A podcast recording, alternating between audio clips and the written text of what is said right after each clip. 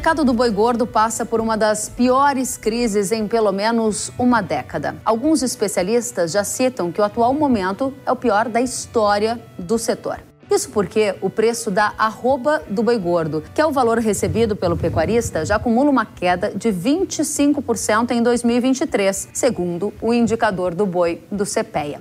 Veja que em pelo menos uma década não foi observado um recuo tão intenso nos preços do boi como agora.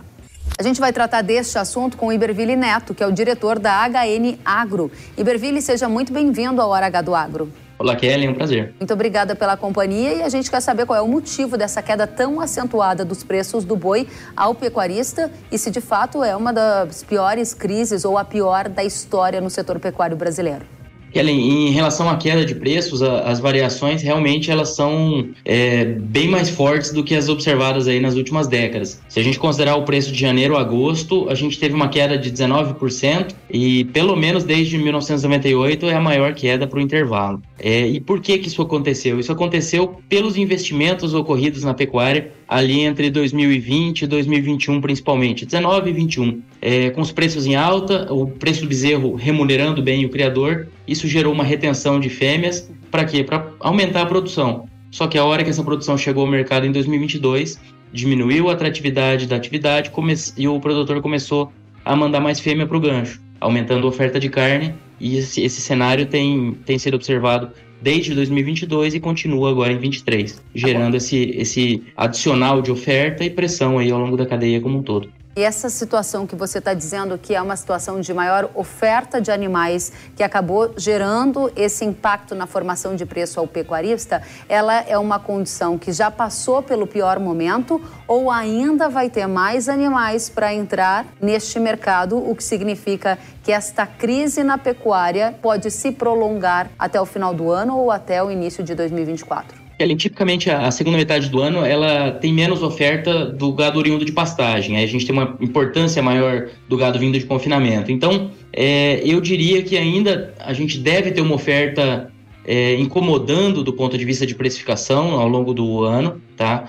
Só que, paralelamente, a gente costuma ter um consumo, um escoamento um pouco melhor na segunda metade do ano, tanto para as exportações como no mercado doméstico. Então, é, eu não diria que a gente deve ter um mercado frouxo até o final do ano necessariamente, mas nós já esperávamos que esse mercado estivesse, tivesse encontrado esse, esse fundo de poço há algum tempo, então está difícil de realmente definir ou, ou esperar de maneira mais clara a hora que esse mercado vai encontrar esse fundo de poço. É, a gente está numa situação pergunta. bem difícil fundo do poço ainda não chegou, ou seja, já caiu mais de 24% e ainda vai cair mais, pelo menos no curto prazo, o preço da arroba ao pecuarista, é isso que você está dizendo?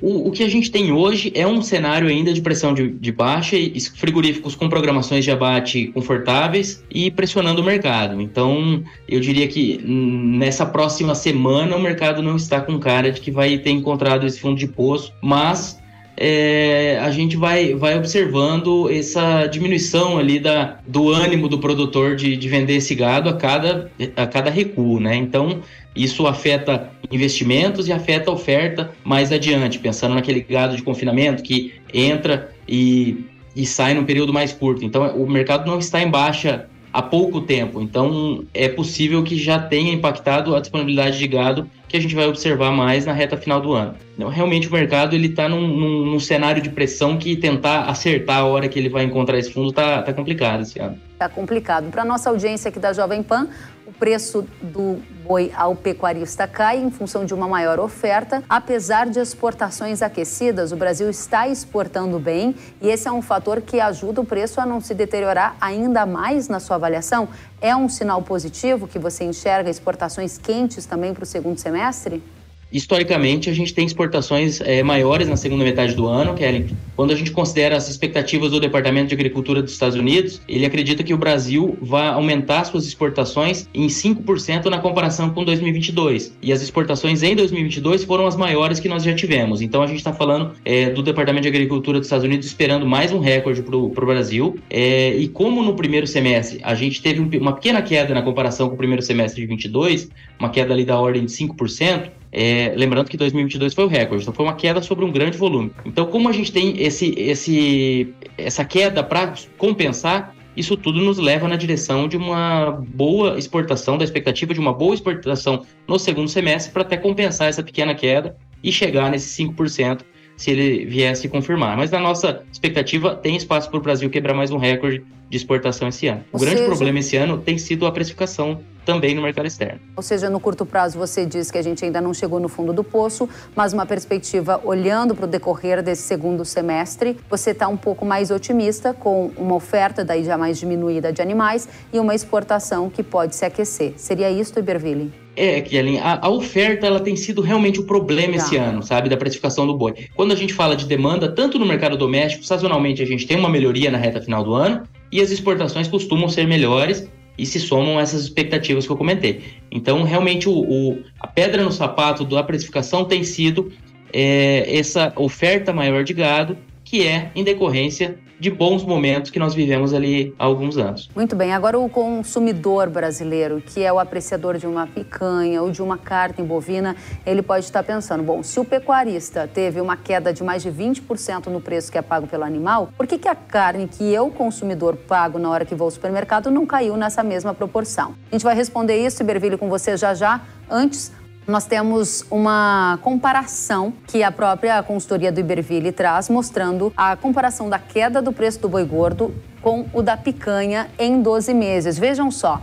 o boi gordo caiu 25,1% e a picanha teve um recuo de cerca de 5,3%. Essa é a variação em 12 meses, ou seja, julho do ano passado a julho agora de 2023. A pergunta é: por que o boi cai tanto de preço ao consumidor e o recuo ali no consumidor não chega a 5,5% no preço da picanha? É, Kelly, realmente é, o que aconteceu na fase de alta, o varejo não conseguia repassar toda a alta. E agora, é, então ele, ele perdeu um pouco de margem nos últimos anos. E agora que o, os preços no atacado têm caído e o boi gordo também tem caído, o varejo está conseguindo ceder menos as cotações ou, ou repassar menos. E aí ele está absorvendo um pouco dessa margem. Então, isso para a cadeia seria melhor se o varejo tivesse derrubando mais os preços, porque ajudaria no escoamento, mas é a, faz parte do jogo, né? É o que é o que o varejo tem feito, tem absorvido margem e isso acaba limitando essa melhoria de escoamento que a gente até teve um, quando a gente considera a quantidade de carne que ficou no mercado doméstico no primeiro semestre, como a gente produziu muita, muito mais carne e exportou um pouquinho menos, a gente ficou com mais carne no mercado doméstico, alguma coisa em torno de 14% a mais do que em 2022. Então o consumo ele aumentou, não porque a dona de casa está, está ávida, está com poder de compra para consumir, mas porque os preços mais acomodados eles acabaram permitindo esse escoamento um, um pouco melhor que você está dizendo para o consumidor brasileiro é não espere por mais queda no preço da picanha, porque isso não vai acontecer, apesar do pecuarista estar tá ganhando mais pelo boi no campo? Menos, melhor dizendo. Kellen, a nossa expectativa é, é, que pode continuar havendo algum ajuste, mas eu diria que, considerando que no segundo semestre o consumo doméstico costuma melhorar um pouco, talvez o varejo é, aproveite e, e, recupere um pouco mais de margem, a menos que a gente tenha aí uma, uma surpresa, surpresa não, mas uma constatação ruim, pior do que as expectativas, de o boi continuar cedendo. Aí, ao longo da cadeia, isso vai sendo é, repassado. Mas se a gente tiver perto desse piso para o boi gordo, eu diria que o varejo tem espaço para ceder mais um pouco, mas ele não deve seguir acompanhando esse, esse momento de queda para o boi ao longo do, é, do semestre, não. Eu acho que para o segundo semestre o, o varejo deve encontrar um, um, escoamento um pouco melhor e possivelmente sustentar as cotações. Então você está dizendo o contrário, que a picanha não vai cair mais e ela pode até voltar a subir se o preço do boi gordo ao pecuarista no campo melhorar no segundo semestre. É, eu diria que no curto prazo algum ajuste negativo ainda pode ocorrer, mas daí do, do meio para o final do semestre, ali mais na reta final, que a gente tem um escoamento um pouco mais consistente no mercado doméstico, né? Que o melhor, a melhor época de consumo é ali novembro, dezembro. É, aí eu diria que, o, que os preços devem reagir um pouco, na nossa visão, na nossa expectativa. Iberville Neto, diretor da HN Agro, muito obrigada pela companhia. Até a próxima. Obrigado e até a próxima. Um abraço a todos. Tchau, tchau.